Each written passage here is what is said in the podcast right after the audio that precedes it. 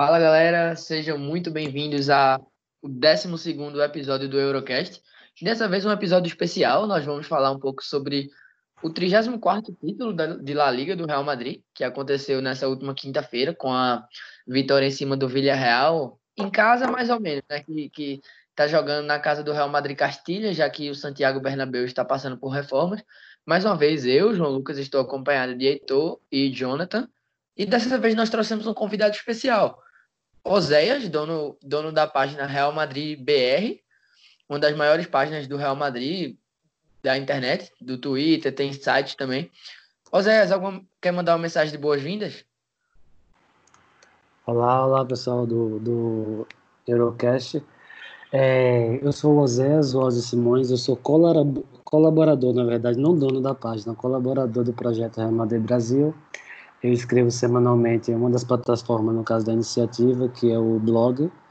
E, enfim, estou aqui para falar sobre a campanha do Real Madrid e o título do, de, de La Liga. E aproveitar, no caso de antemão, para agradecer o convite. Então vamos, vamos começar falando um pouco sobre Zinedine Zidane, né? Que voltou na temporada passada e agora já já está com um belo cartão, cartão de visita. Jonathan, o que, é que a gente pode falar do trabalho de Zidane desde a volta? É, em primeiro lugar, olá pessoal, olá João, olá Heitor e olá Roséias, né, que aqui está representando o Real Madrid Brasil. É um prazer tê-lo aqui e vamos falar um pouco sobre essa campanha do Real.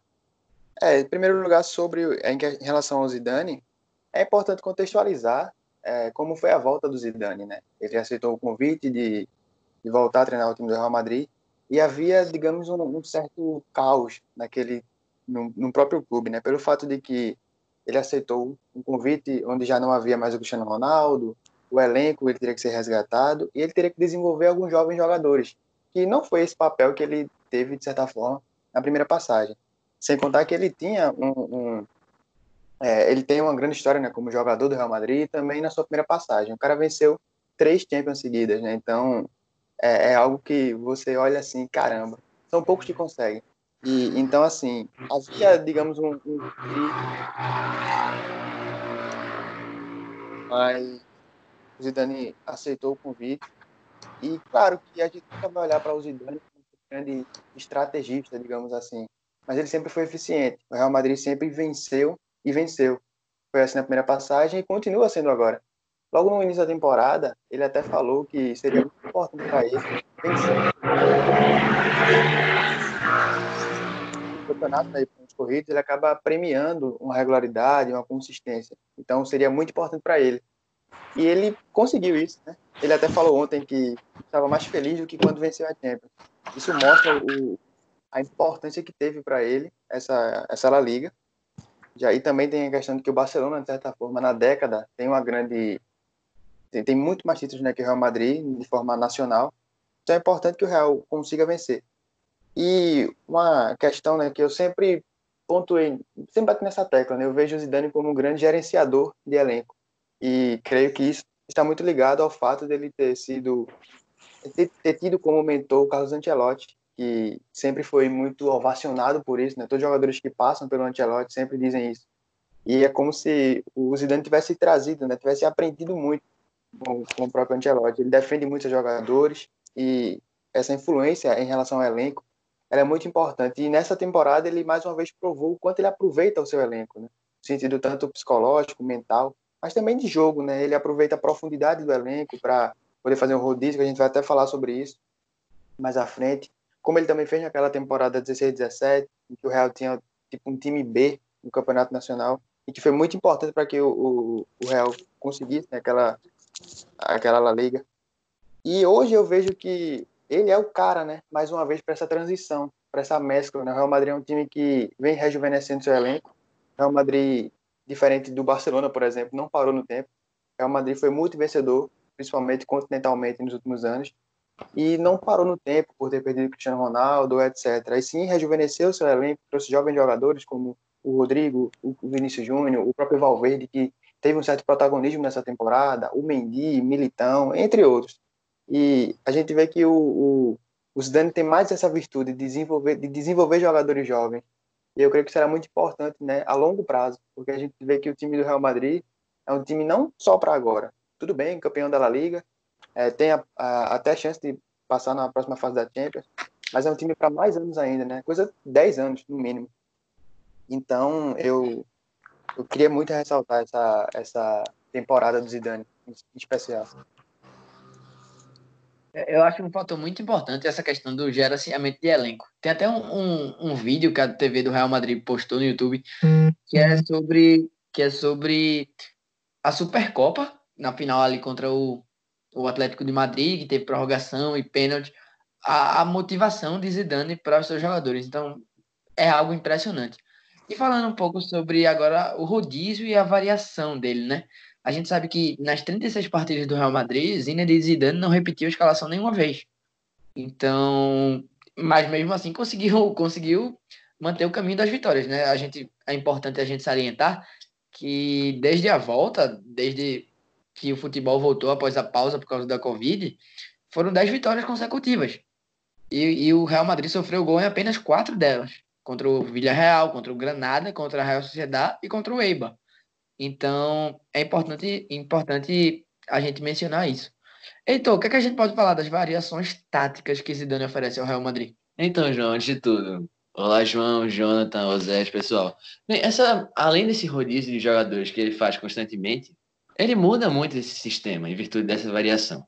Já jogou muitas vezes 4-3-3 com dois pontas agudos, de fato, seja Vinícius Júnior, o Hazard, Rodrigo, enfim. Porém, também, às vezes, ele pode variar para situação com quatro meio-campistas. A trinca principal, com todo mundo conhece, Casemiro, Modric e Kroos, e a entrada muitas vezes do Valverde. Só que a posição do Valverde muitas vezes varia. Pode ser tanto como um membro do losango no meio, ou pode ser fechando o corredor, o corredor direito. A função que, comparando, é, por exemplo, a que o Matuidi faz no meio campo da, no meio campo da França. É uma função muito parecida com o que o Saul desempenha no, no Atlético. Atlético. Sim. Então, a composição desse sistema, com o Valverde fechando pelo lado, depende. Por exemplo, quando joga um Vinícius Júnior, por exemplo, é até um 4-1-4, é um 4-1-4-1 às vezes, com ele fechando do outro lado. Porém, recentemente, acho que foi contra o Granada, queria ver, foram os quatro, esses quatro citados e o Isco também. Ou seja, de certa forma, foi um 4-3-2-1 também. Ou seja, é uma variação constante em virtude dessas peças. Teve também o jogo, acredito, contra o Mallorca, que ele jogou uma espécie de 4-2-3-1, talvez, até um 4-4-2 com Hazard atrás do Benzema, que era com, acho que o Vinícius Júnior e o Rodrigo Alberto. Então essa variação é bastante presente, de fato, no time do Zidane. Oséias, o que é que a gente pode falar do trabalho do Zidane? Olha só, é, o trabalho do Zidane, assim, primeiro é preciso a gente fazer um, algumas pontuações básicas, né, para a gente tratar de Zidane. Zidane, primeiro, ele é um jovem técnico, né? Por mais que o currículo dele em relação à análise de título, de conquista que ele, que ele teve, que ele vem tendo, na verdade, é, seja extensa, ele já é o segundo técnico mais vencedor da história do Real Madrid. Ele fica atrás só do espanhol, é, o Miguel Munhoz, que precisou de 15 temporadas para vencer 14 títulos. Zidane ele já está no 11 título. Ele não tem sequer cinco temporadas completas, porque você tem que tratar a questão da incompletude. Né? Ele, te, ele pegou um, um, um trabalho que estava na metade do Rafa Benítez. É, e naquela mesma temporada ele já consegue ganhar a Champions League. E ele sai na temporada na, na temporada 16. Me ajudem. Ele sai na temporada 17 e 18. 17 e 18. Isso, 17 e 18, desculpa. É. Deu um branco. Ele sai na temporada 17 e 18 e aí ele retorna. Ele não fica nenhuma temporada fora é, é, completa do Real Madrid, ele já retorna. Então Zidane ele tem cinco temporadas incompletas, por assim dizer, de campanhas, né? Cinco campanhas incompletas no Real Madrid. Então ele é um técnico jovem mas que já tem no seu currículo vários títulos. Só que os títulos em si, eles dizem muito, que é um aspecto até que, que foi pontuado já aqui, eu acho que tem muito o aspecto motivacional de Zidane, de fato. Ele é um técnico que não é visto e não tem em sua característica, o seu perfil de técnico, um técnico estrategista, um técnico que trata bem a questão da, do, dos modelos de jogo e das variações que se pode ser feita em cima disso. Ele não tem sequer, na minha visão, um perfil definido ainda enquanto técnico. Eu acho que é uma coisa que ele está buscando. Mas é, a grandeza que ele trouxe por ter sido um jogador excepcional, um dos maiores da história do futebol, isso por si só já impõe de alguma forma, de uma certa medida, um respeito que é, é, é visto e notado pelos jogadores e é respeitado e é, é levado em consideração pelos jogadores e eles, ele consegue, no caso, se impor como um, um, técnico que tem uma motivação e tem controle de grupo e fazer com que o grupo jogue, não só para o grupo, mas para ele também, por ser uma pessoa bem quista, por ser uma pessoa querido é, é, dentro, do, dentro do elenco. E no Real Madrid você tem um outro aspecto, que é o aspecto da história que ele tem enquanto jogador, não só como jogador a nível mundial, mas jogador fazendo um recorte do Real Madrid, que ele tem uma história. Então ele, ele traz isso do, do, das quatro linhas para fora do gramado e consegue fazer o trabalho dele ou construir o trabalho dele, vem construindo o trabalho dele com base nesses aspectos. Exato. E é. falando agora, falando agora um pouco dos jogadores, do desempenho dos jogadores do Real Madrid essa temporada. Só... Fala. Desculpa. Só, só para pontuar outra coisa, é, é, tem um dado muito interessante, inclusive, que eu vi hoje cedo no site do Real Madrid, que o Zidane ele está no é, 11 título, conforme eu havia dito. Ele é o segundo técnico mais vitorioso da história do Real Madrid e ele tem uma média que é impressionante. Ele só tem 209 partidas oficiais pelo Real Madrid e ele tem 11 títulos. Ele tem uma média de um título a cada 19 partidas. Isso é um absurdo se você for analisar. É, então, assim, ele. Tem um título. Oi? Basicamente, a cada turno ele tem um título. Isso, exatamente. Basicamente, a cada turno ele tem um título. É um título a cada 19 partidas. É absurdo, é absurdo. Exato. Sinistro. Falando agora um pouco dos destaques dos jogadores nessa temporada, a gente sabe que o Real, o Real Madrid se baseou em quatro pilares a gente teve o, o Karim Benzema, o Sérgio Ramos, vivendo talvez a temporada da sua vida, o Ferland Mendy, lateral esquerdo que chegou recentemente do Lyon, e o Thibaut Courtois, que para muitos era uma incógnita, né? Não sabíamos como ele seria após uma primeira temporada muito inconsistente, mas ele conseguiu manter, manter sua posição de titular, mesmo com a chegada do Arreola, e, e teve uma temporada muito boa. Começando falando de Karim Benzema, foram 21 gols na temporada, acho que apenas Messi tem mais, com 23 na La Liga. Oito assistências, ele é o líder tanto de gols quanto de assistências do Real Madrid. E outro fato curioso sobre ele é que ele jogou todos os jogos, né? E Karim Benzema tá no Real Madrid desde 2009. Então, ele, jogou, ele foi campeão com Cristiano Ronaldo e Ozil, ele foi campeão com Cristiano Ronaldo e Bale e ele foi campeão sozinho, mostrando que, que o francês consegue ter um grande protagonismo sempre muitas pessoas acreditavam que ele talvez no, no tripé ofensivo com Cristiano e Bale ele fosse, fosse a peça menos importante, mas ele de fato conseguiu se provar como, como um craque, de fato o que ele é. Jonathan, o que, é que a gente pode falar sobre, sobre esse grande jogador que é o Karim Benzema? Exato, João. Muitos usavam essa mesma expressão, né? Falavam que era como se ele fosse o, digamos, o tivesse o menor nível entre os três. Eu nunca entendi bem porque as pessoas não davam esse valor real ao Benzema. Eu vejo que eu agradeço né, que nessa temporada as pessoas estão ovacionando, né, o aplaudindo, até que enfim perceberam o jogador, o grande jogador que o Benzema é. Para mim é o, o, ele não é só o novo mais completo, né, mas ele é um dos jogadores mais completos dessa nossa geração. Eu acho que a gente vai entender quem foi o Karim Benzema daqui a alguns anos. Talvez não hoje a gente perceba isso. Ele é sempre um facilitador, principalmente quando havia o Cristiano Ronaldo, né? Claro que tem, você jogar ao lado do Cristiano Ronaldo, tudo que você faz se torna, de certa forma, ficar meio ofuscado. Porque o cara fazia 40, 50 gols por temporada, 60, enfim. E o Benzema nunca foi de fazer tantos gols assim. Essa é a segunda temporada que ele faz mais de 20, né? Então é importante que ele aumentou esse, esse, essa média de gols. Muito por ser o nome do ataque. Mas enfim, é, eu sempre vi o Benzema, né? Muita gente também vê isso. Ele tem um impacto indireto nos gols, digamos assim muitas vezes com o Cristiano, com o Cristiano Ronaldo, o Cristiano Ronaldo que sempre jogou de lado, mas ao decorrer do jogo sempre infiltrava, né, principalmente ali na, na grande área, na pequena área, e o Benzema sempre era aquele cara que saía, era aquele cara que dava assistência, ou seja, ele sempre tinha um impacto, tanto indireto ou, ou direto, né, nos gols do Cristiano Ronaldo. E E nessa temporada, principalmente, ele assumiu esse protagonismo. Na anterior também. É, lembrando que o Real Madrid teve uma temporada é, apática né, na temporada passada. Talvez a pior da história, não lembro realmente. Mas foi uma das piores da história. E o Benzema foi aquele cara que desequilibrou. Ele, o Vinícius Júnior também teve momentos muito bons na temporada passada, mas ele em especial. E essa temporada, esse, essa, essa La Liga, ela acaba coroando também esse protagonismo, até que enfim, do, do Karim Benzema.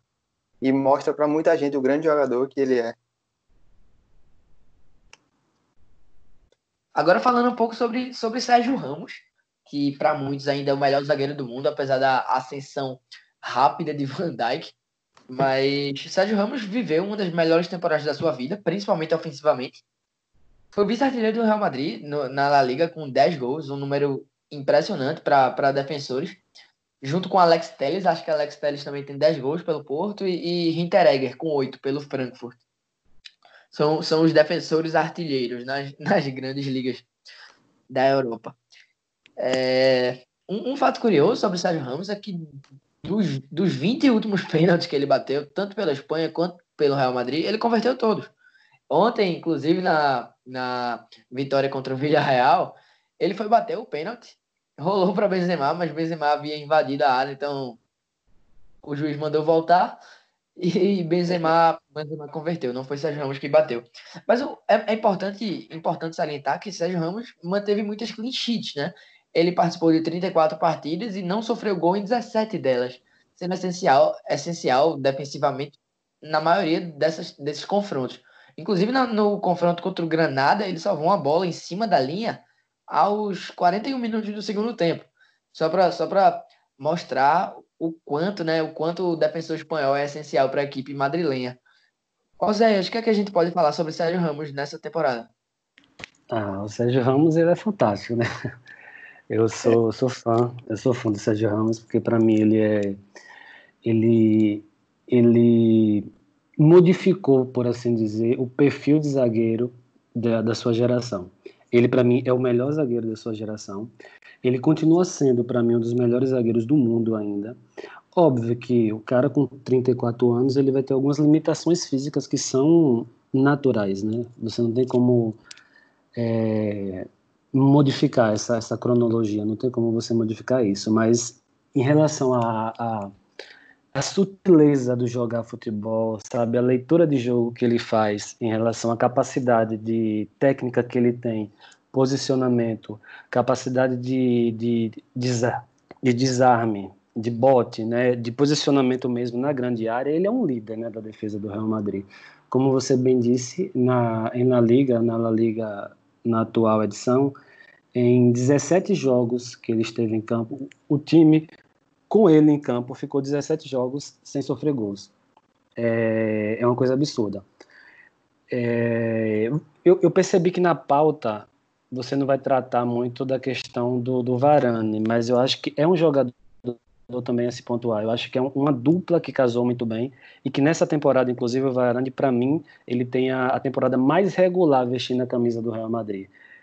A consistência com que ele jogou ao lado de Sérgio Ramos é, foi absurda. Obviamente que quando você tem Sérgio Ramos jogando o que Sérgio Ramos jogou nessa temporada, como, como companheiro de zaga, você fica meio que ofuscado em segundo plano. Mas existem alguns, até números, como o futebol atual gosta muito de lidar com números, e Benzema, ele foi, é, de alguma forma, injustiçado historicamente, justamente por conta desse pragmatismo de se analisar futebol a partir e unicamente dos números, porque ele tem uma, uma coisa que é um é uma capacidade de influência no jogo que vai muito além da questão dos números, mas aí a gente deixa de lado para falar sobre ele depois. Mas o Varane e o Ramos, porque aí eu acho que na hora de pontuar a questão da, da temporada fantástica, fabulosa que o Ramos fez, com 34 anos, é importante também pontuar isso, eu acho que existe uma, uma conexão, por assim dizer, de defesa ali que foi, que foi feita com o Varane, que foi fantástica.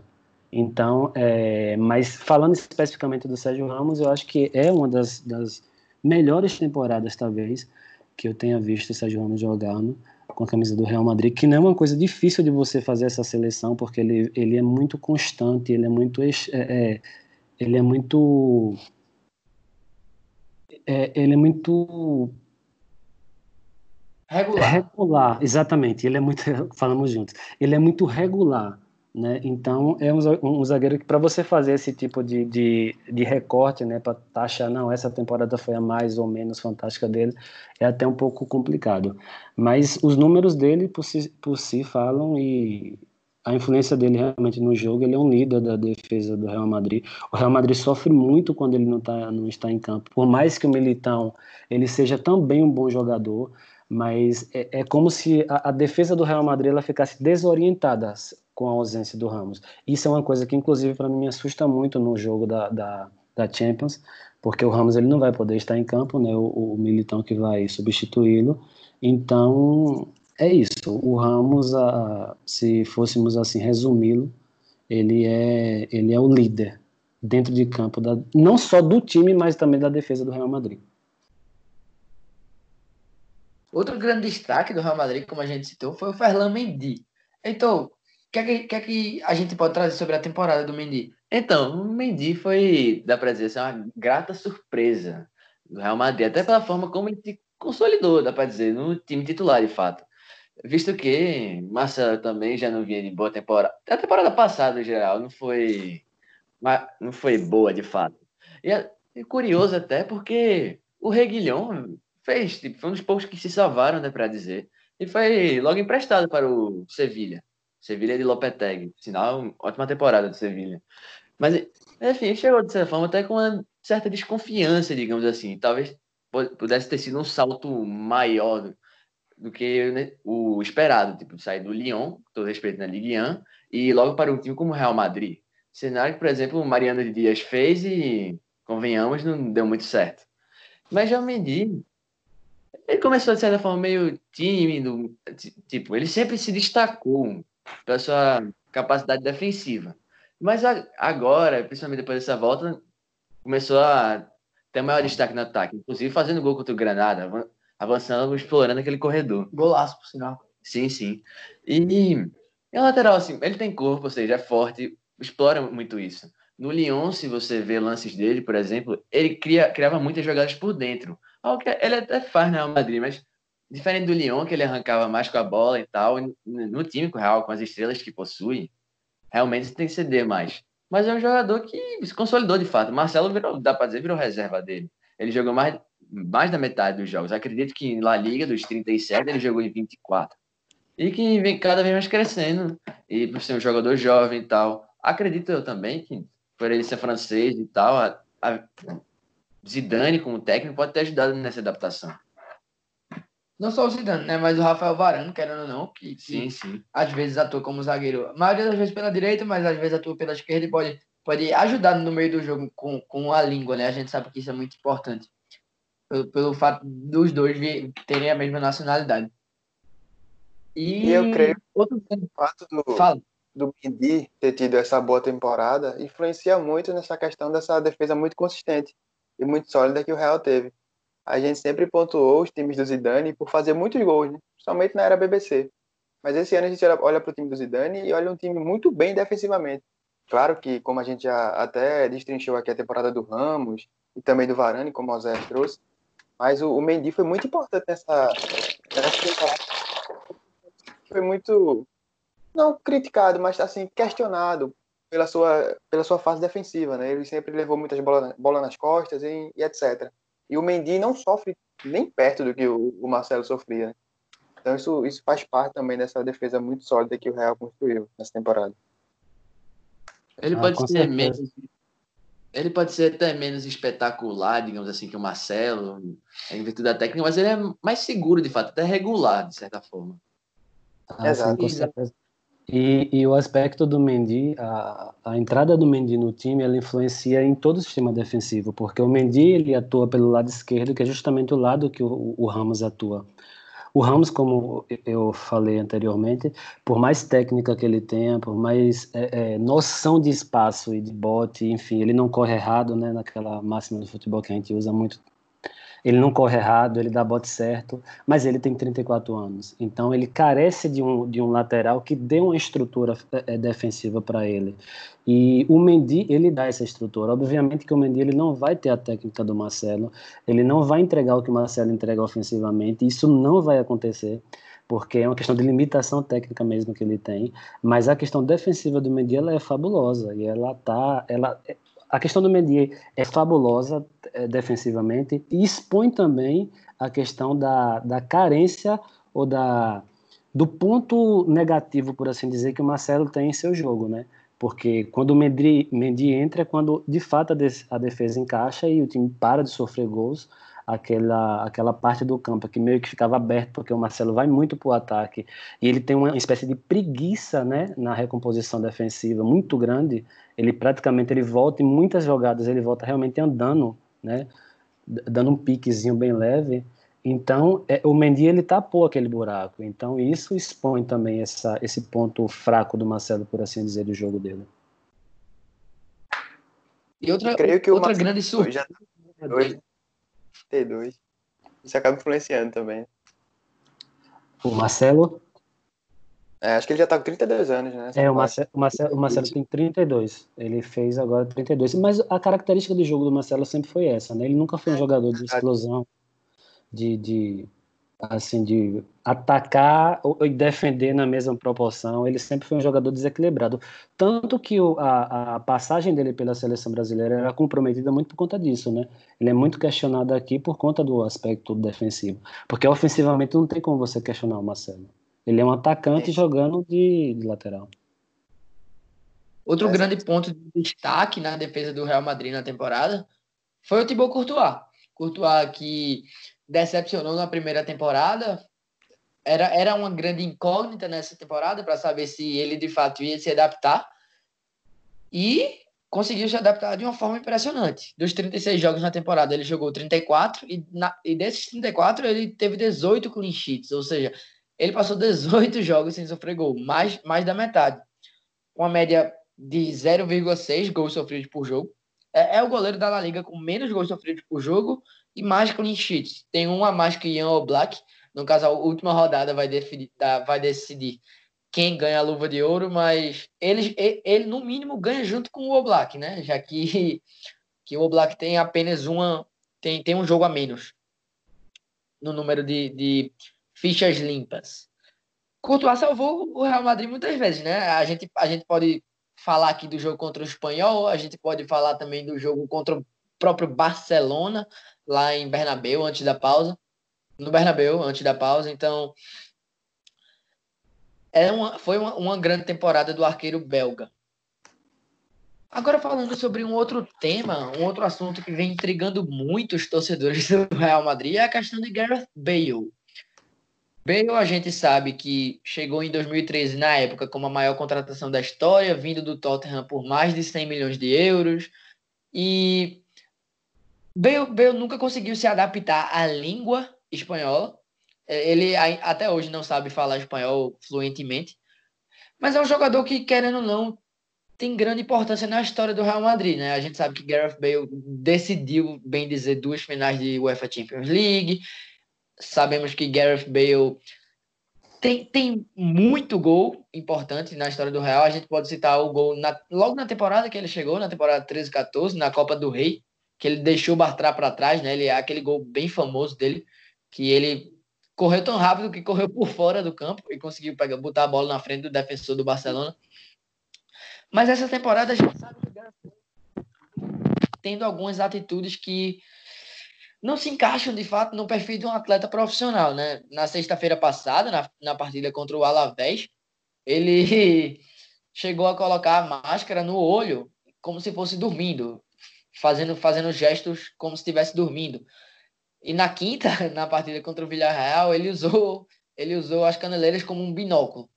Então, ele parece que fica brincando e não e acaba não, não tendo atitudes profissionais, né? Já são cinco jogos que consecutivos que, que Zinedine Zidane não coloca o Gales para jogar. E, inclusive, na, na classificação de Gales para a Eurocopa, na última data FIFA, ele saiu correndo com a bandeira que tinha que tinham dizer assim: Wales, Golf e Madrid, in that order, que significa nessa ordem. Então, ele dá mais prioridade para Gales, depois para golfe, que é um grande hobby do, do, do atleta, e a terceira prioridade e última dele é o Real Madrid. Então, Jonathan, o que, é que a gente pode dizer sobre essa falta de profissionalismo de Gareth Bale? Será que o tempo dele no Real Madrid acabou? Em primeiro lugar, respondendo a pergunta, sim. E tudo que você trouxe, né, todos esses episódios, são até bizarros, né, muitos deles. Mas eu vejo que, assim, Bale, muitos olham como um fracasso no Real Madrid, etc. E eu não compacto com isso. Creio que ele teve esse momento, seus momentos importantes, como o próprio João citou. Ele foi. O cara fez gol em final de duas Champions, né? Aquele gol do desempate contra o Atlético de Madrid e aquele gol antológico contra o Liverpool de bicicleta e até outro, né? Pode fora da área. E também teve a participação naquela final que o Cristiano Ronaldo não estava nessa final da Copa do Rei. Ele foi o protagonista do time. Logo quando ele chegou, o Bale fazia 15, 20 gols. É, o, trio, o trio BBC deu muito certo no, naqueles três anos iniciais, podemos dizer. Mas o, o Bale, acredito que isso já perdura há alguns anos, nessa né, questão de, ah, Bale vai sair, vai ficar. E principalmente quando acabou aquela final, 17, 18, que ele foi protagonista na final, né, mesmo vindo do banco, eu acho que o tempo dele era para ter encerrado ali. Encerrado até, digamos, no auge. Porque esse clima não teria é, surgido, nem essas especulações todas, e esse desrespeito que ele tem pela instituição. E o Real Madrid é o maior clube do mundo, então você tem que, por mais que você não esteja satisfeito ou algo do tipo, você não pode desrespeitar uma instituição como o Real Madrid, como ele vem fazendo. E então aquele momento era para ele ter saído e etc. Mas eu também acredito que pelo fato de do Real Madrid ter perdido o Cristiano Ronaldo pós é, vencer aquela Champions, seria muito ruim, né? Perder dois digamos, nomes do time. Então o peso seria muito maior. Mas também para ele é muito confortável ficar no Real Madrid, receber o que ele recebe. Eu não sei ao certo, mas ele era o maior que tinha o maior salário. Não sei se continua. Isso, isso. isso. Maior salário junto com o Sérgio Ramos. Pronto. Então, para ele é muito confortável esperar o contrato terminar e daí tentar algo novo na carreira. Mas eu não vejo o Bale estimulado para nada. Eu, eu, sempre especulam ele no, na Inglaterra, né, voltando e etc. Mas será que o próprio Bale quer jogar futebol ainda na, na carreira dele? Eu não vejo mais ele com esse, essa gana, né, esse tesão de jogar futebol. Eu vejo ele sim um cara muito Vou fazer campanha... com tudo que fez. E, e, só. Fazer campanha Bale nos Saints de novo. Mas em, em, geral, assim, eu vejo que foi um. Ele tem um papel muito grande na história. Eu acredito que ele seja um protagonista da, até da nossa geração. A gente vai olhar para trás e vai lembrar. Bale foi um grande jogador da nossa geração, mas até certo ponto. Ele realmente é um dos gigantes da, da história do Real Madrid, isso é inegável. Porém, realmente, essas atitudes podem ter meio que queimado o filme dele, digamos assim, né? E outro fator é que a relação dele com o Zidane aparentemente não é das mais harmoniosas, digamos assim. Combinando até com essa falta de vontade, causou isso. E é importante ver, é um detalhe, é que na comemoração do título dos jogadores, no jogo contra o Vila Real, ele parecia que tava vendo um, assim, um outro ambiente, outro mundo, assim, todos os jogadores pular, pulando, animados e tudo, ele não parece não vivendo o momento. Isso, não vivendo o momento como deveria, de fato. É. Clima de fim de festa, né? Isso. Ô Zé, o que, é que você acha da situação de Gareth Bale? Olha, é, o Bale, eu, sempre que eu converso com os meus amigos, eu, eu tento pontuar uma coisa. É importante se fazer, inclusive o que já foi dito aqui, pelos amigos aí, é você dividir as coisas. O Gareth Bale, ele tem uma história no Real Madrid. Ele tem títulos importantes, ele tem é, participações importantes em títulos importantes do Real Madrid, por exemplo, da, da décima, que ele foi muito importante naquele jogo, jogou muita bola, inclusive na Champions daquele ano com o Ancelotti, e na final também, fazendo gol de desempate, como já foi dito. E é, fora outros jogos, aquele, aquele jogo que foi muito importante também a final da Copa do Rei, que ele era um título que aquele Real Madrid necessitava ganhar em cima daquele Barcelona, né, que era um, um Barcelona extremamente potente, né, vem de, um, de uma década ali, ó, uma metade de década é, é, fabulosa para aquele o time, a década mais vitoriosa da história do time, do, do clube.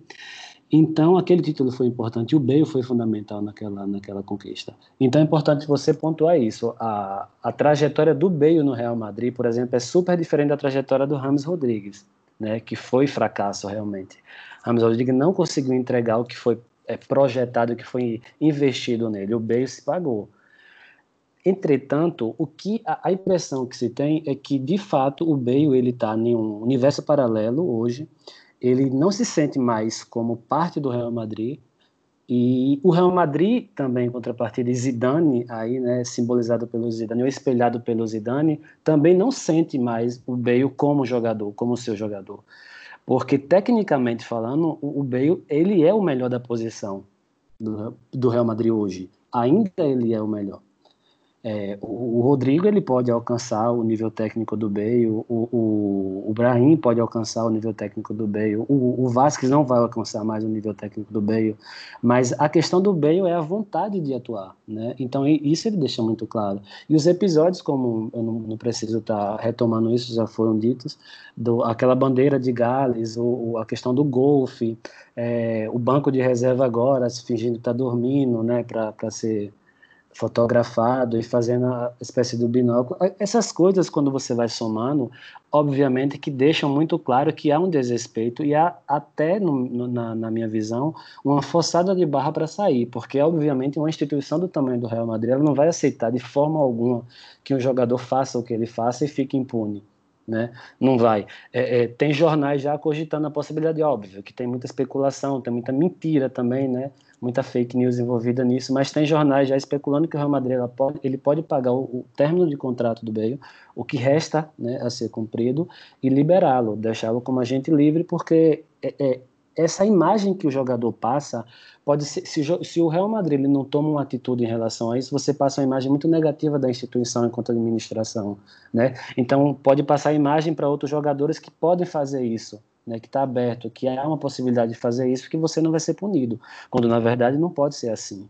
Então, o Bale, enquanto profissional, ele, ele tem se mostrado uma pessoa é, pouco inteligente, para ser sutil com ele, muito pouco inteligente, e ele, infelizmente, isso é responsabilidade dele, ele está manchando o, a história que ele teve no Real Madrid. Ele poderia ter um desfecho de história muito, muito honroso, por assim dizer. Mas ele optou por não fazer isso. Ele teve, obviamente, outros problemas, que são questões físicas, o bem se contunde demais. Isso atrapalhou também, em alguns momentos, a, a, a passagem dele. Eu já estou tratando como passado, vocês estão percebendo, a passagem dele, como se já tivesse saído. Uhum. Mas porque, de fato, é, porque, de fato, ele está parecendo que não está mais no Real Madrid. O Real Madrid não conta com ele, ele não conta mais com o Real Madrid. A única coisa que ele conta é com os, os euros, né, que são depositados na conta dele todo mês. Fora isso, ele está um, um, sujeito à parte, e isso ficou nítido, como o colega falou aí na, na, na comemoração de ontem. Ele parecia que estava em outro mundo, num universo totalmente à parte. Ele estava ele não estava à vontade. Isso para ele deve ser muito ruim e para a instituição também é ruim. Então acho que o caminho dele é seguir outros rumos e não sei se jogando futebol, jogando golfe, enfim. Aí vai depender dele. É importante a gente salientar ainda né, que o Real Madrid possui muitos jogadores emprestados, seja na própria Liga, como em outras grandes ligas. A gente tem o Martin Odegar, o Sérgio Reguilhon, o Oscar Rodrigues, o Driozola, Dani Ceballos no Arsenal, o Takefusa Cubo, tem até o Lune, né, que está emprestado na, na La Liga 2. Jonathan, você acha que algum desses jogadores pode ser utilizado na temporada que vem? A gente sabe que, que o Oscar, por exemplo, ele faz uma grande temporada no Leganês, talvez seja a grande estrela isso, isso. do Leganês. Busca um milagre nessa última rodada contra o próprio a Real Madrid. A grande estrela, principalmente após as, as saídas do Enesir e o Bright White, né, nas, nas condições que foram.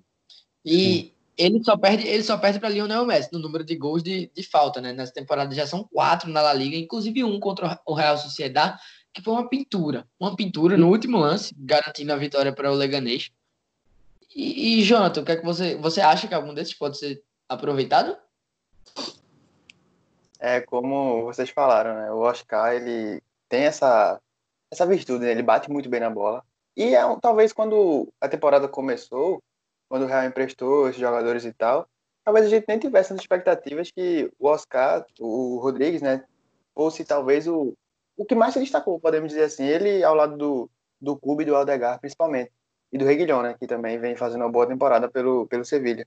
É uma grata, uma boa surpresa, mas eu creio que, dentre desses que você citou, eu vejo o Aldegar tendo chances, né? Pelo que ele, é, pelo que ele produziu, pelo que ele agregou ao Real Sociedade, à Real Sociedade e fez uma boa temporada, assim, até a parada, né? Porque pós-parada o Real Sociedade parou de jogar futebol, isso é, é, fato, mas ele sempre deu assistências, fez gol, fez gols, né? Então ele teve uma, uma boa importância, uma boa temporada. E o Cubo é um talento, né? Alguém que deve ser lapidado. Creio que ele tem 18, né? 18 ou 19 nessa faixa. 19. Cubo tem 19. 19. E, e Cubo, naquele time bagunçado que é a equipe do, do Mallorca, ele consegue se destacar, né? Principalmente pós-parada, você percebe que o Cuba ele puxou mais ainda o protagonismo. É como se ele pensasse assim: deem a bola em, pode dar a bola em mim, eu vou tentar alguma coisa diferente. E ele realmente tem capacidade para tentar algo diferente. O próprio Zidane já tinha ficado muito admirado com o que viu na pré-temporada e etc. Ele me deu um drible que ele deu no Ramos e foi uma coisa linda. E então um jogador que até tem toda aquela história né, por trás que é o Messi japonês, enfim. Não seria muito falar em Messi em relação ao Real Madrid, mas tudo bem. É um jogador que pode sim ser utilizado. Eu creio que o Zidane vai olhar com os olhos diferentes para ele, diferentes para ele é, antes da temporada. O próprio Odegar, até porque o Odegar a gente sempre esperou algo diferente. Né? É um jogador que foi contratado muito jovem, acho que 16 anos, acho não, certeza, 16 anos. E então tá na hora dele realmente ter uma certa, é, digamos assim, uma temporada fixa nesse elenco do Real Madrid. O Ceballos é um jogador muito importante no Arsenal, por mais que não tenha jogado muitos jogos, né, porque sofreu com contusões, e é um cara muito talentoso, mas eu acho que o Real deve utilizá-lo como moeda de troca. Deve fazer dinheiro nele e etc. Mas eu vejo o Odegar e o Cubo como os principais postos a serem utilizados na próxima temporada, João. Sim. Então, esse, esse núcleo jovem do Real Madrid, como a gente já comentou aqui, então, ele meio que se expande, tipo, até para fora do elenco, de fato, contando com esses emprestados. Realmente, tipo, são muito interessantes. Ótimos jogadores, bem promissores. Tipo, o Cubo, como você já falou, nessa tentativa de reação do Mallorca, que realmente não deu certo. O Oscar, o Leganês, está lutando ainda contra o rebaixamento. O próprio Odegar, realmente protagonista lá na, lá na sociedade. Só que eu não, eu, minha opinião, isso, eu não enxergo ainda, tipo, eles jogando, assim, na próxima temporada, assim, com o devido espaço que deveriam ter. Teriam Sim. os minutos muito, teriam bem reduzidos esses minutos. E dando uma olhada, talvez, nesses emprestados, por incrível que pareça, os que talvez teriam mais espaço, assim, numa rotação mais frequente, um deles seria, eu acho, até o Adriossola, na verdade. Até pela falta de escassez na lateral direita. Você tem o Carvajal, certo? Mas quando não tem ele, o Militão poderia fazer esse papel, tudo bem, mas não, foi, não foram tantas vezes com o Zidane. Um dia desses aí, eu não me, eu não me recordo qual foi a partida, o Vasco jogou na direita. E convenhamos assim, nem que se ele fosse para compor o elenco, até porque o Bayern provavelmente não deve medir muitos esforços para manter ele, visto que ele mal jogou. Jogou não, vai voltar, vai voltar. E o, e o, e o Bahia tá bem servido naquele setor, né? Você tem o Pavar, você tem o, o Kimmich que pode fazer aquele setor também. Esse, o outro, o que eu acho que outro que poderia chamar de volta, no caso, seria o próprio Reguilhão, até para rodar mais e tipo, essa dá para dizer, o Marcelo, assim, você não sabe muito o que pode esperar, da mesma forma que, como já falou, essa a, esses, como ele peca defensivamente, você não sabe se ele pode, num, num jogo, por exemplo, ele pode destruir, tipo, absurdamente no ataque ou pode entregar atrás, deixando espaços. Então, até para incorporar ainda mais o Reguilhão nesse elenco, talvez fosse interessante manter, quer dizer, é, manter trazendo ele, fazendo parte do elenco, de fato. Sim. E, e alguém até aqui citou, né, essa questão do Reguilhão, que quando ele surgiu, ele se destacou bem.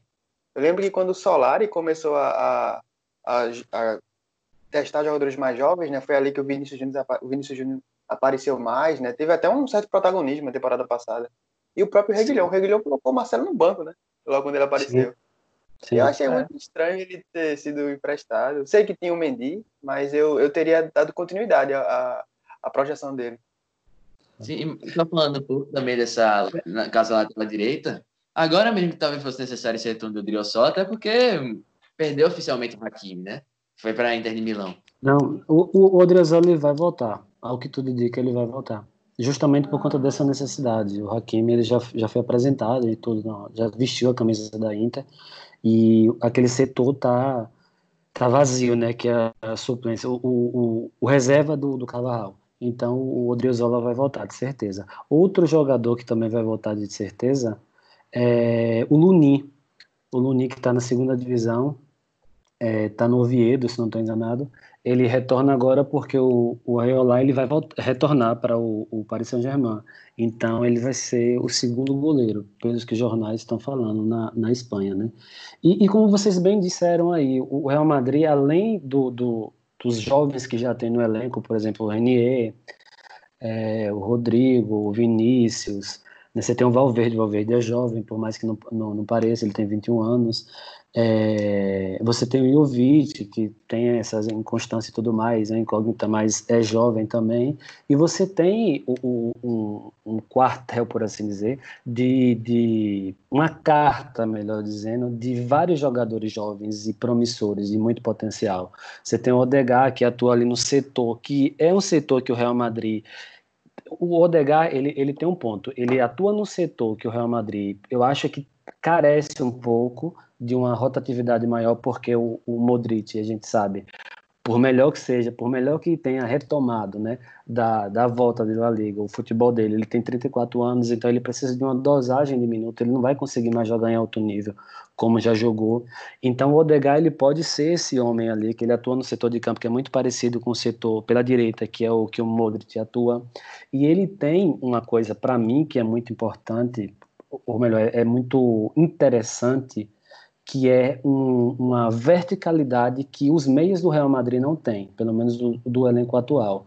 O Odegaard é um jogador do passe-chave, né, como a gente costuma chamar, aquele jogador mais é, é, que dá o ritmo do jogo e que ao mesmo tempo que é, ele acelera e retrai a, a, a, a, seu bel prazer, sabe? Ele tem esse controle muito bom. Por mais jovem que ele seja, ele tem 21 anos, já passou muito, foi para a Holanda, e, e, tudo mais. Mas ele tem essa, essa verticalidade que me encanta, que é o que o Real Madrid, o setor é, é de, de, criação do Real Madrid, ele carece muito disso.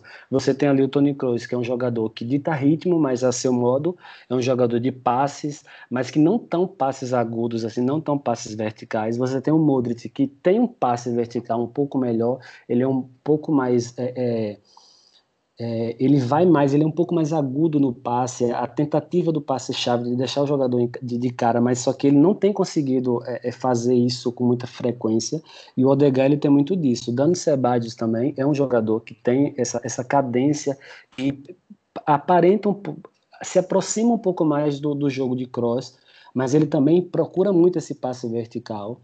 O Cubo, ele é um, um, jogador de uma projeção que, assim, se tudo der certo, vai ser realmente uma estrela, é um jogador que tem muito potencial. O Oscar Rodrigues, como vocês bem disseram, é um jogador que vem do Castilha, é um jogador que desde o Castilha ele, ele já tem essa, esse perfil de bater muito bem na bola. Ele é um jogador que não tem a, a, a técnica, por assim dizer, do Odegar, o drible do Odegar, do, do, do Cubo, mas ele tem uma batida na bola que é uma precisão absurda e é um jogador muito bom. Eu acompanho ele desde o Castilha. Então, assim, o Real Madrid tem essas possibilidades de repescar jogadores que estão emprestados para rodar o elenco. Mas, como o colega também falou, eu não vejo no momento esses jogadores tendo oportunidade de imediato. O que pode acontecer é o que acontece sempre. Na pré-temporada, o Zidane vai lá, escala os jogadores, vê qual, qual desenrolar. Foi assim que aconteceu, por exemplo, com o Azensio. O Azensio ele não sabia se ele iria ficar no, no elenco. Ele foi lá na pré-temporada, fez meio mundo de gol.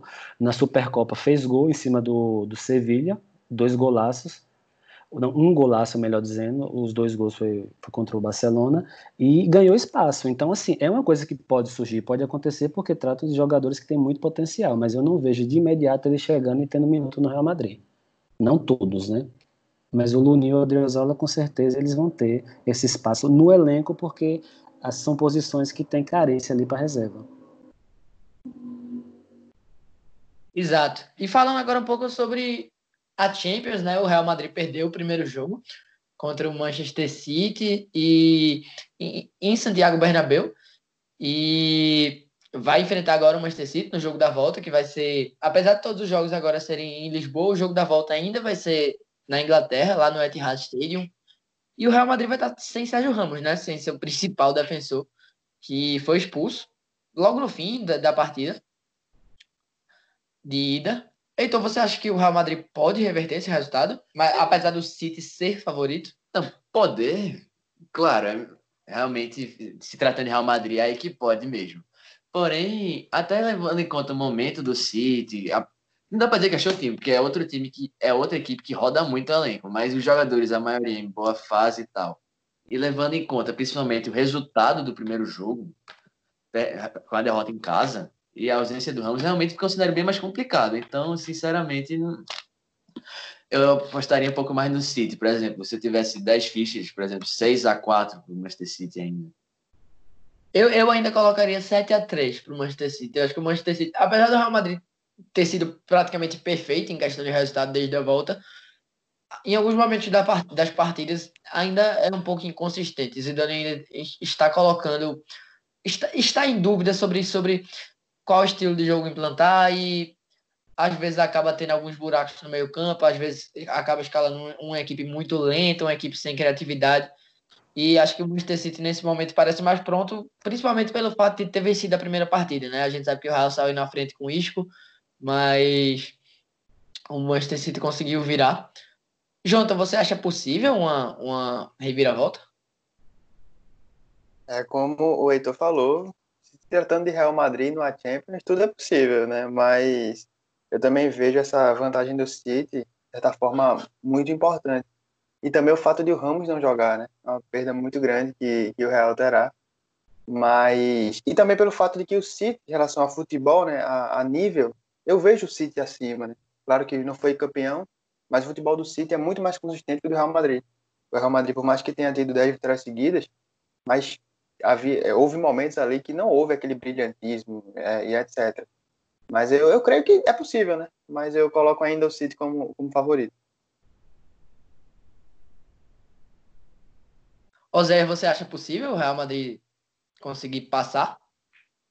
Olha, então, possível é, né? Porque se trata de futebol, tudo é possível, ainda mais tratando do Real Madrid, é, jogando com um time que historicamente é bem menor que ele, né? Então, assim, esse, esses momentos assim de uma competição tão grande quanto a Champions League, a Champions, é, você tem um aspecto da camisa que pesa muito, enfim. Eu acho que existem circunstâncias que podem ser favoráveis ao Real Madrid.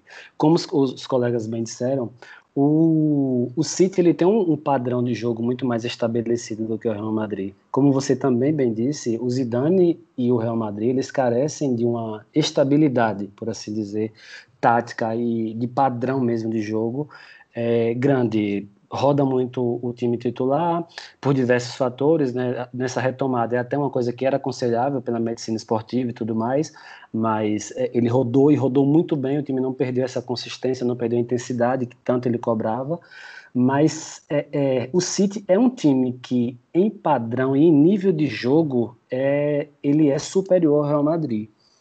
Mas o Real Madrid é um time que tem uma identificação com a Champions, que é uma coisa que você não consegue muito bem expressar, você não consegue muito bem explicar, sabe? Porque eu já vi Real Madrid, por exemplo, é, se complicar, se complicar em jogos fáceis e depois ter que, por exemplo, aquele jogo contra o time alemão, acho que foi o Wolves, eu acho, eu não lembro exatamente quem foi, que o, o, o foi, né? O, o, Cristiano Ronaldo fez três jogos no Bernabéu, assim, uma coisa, uma loucura aquele jogo. Contra a Juve, por exemplo, o Real Madrid fez três, três gols lá na, na casa da Juve. Quando chegou no Bernabéu, tomou também os três gols e foi fazer um último no último minuto. Então, assim, então, são coisas que acontecem com o Real Madrid na Champions que, que fogem muito do, da capacidade de você, de análise e de explicação. Então, assim, eu confio, eu confio sobretudo porque é um time que tem muita qualidade técnica. Agora, se a gente for analisar, obviamente, que o padrão de jogo e, e, o aspecto do jogo jogado em si, o City ele é superior ao Real Madrid, porque o trabalho do Guardiola é um, um, trabalho mais sólido do que o de Zidane. Por mais que o Zidane tenha mais títulos nessa, se for fazer esse recorte aí de tempo, né, desses últimos cinco anos ou algo do tipo. É, mas é um é um time que é difícil de você enfrentar, mas também é um time que nessa temporada não jogou fino, não jogou o que pode.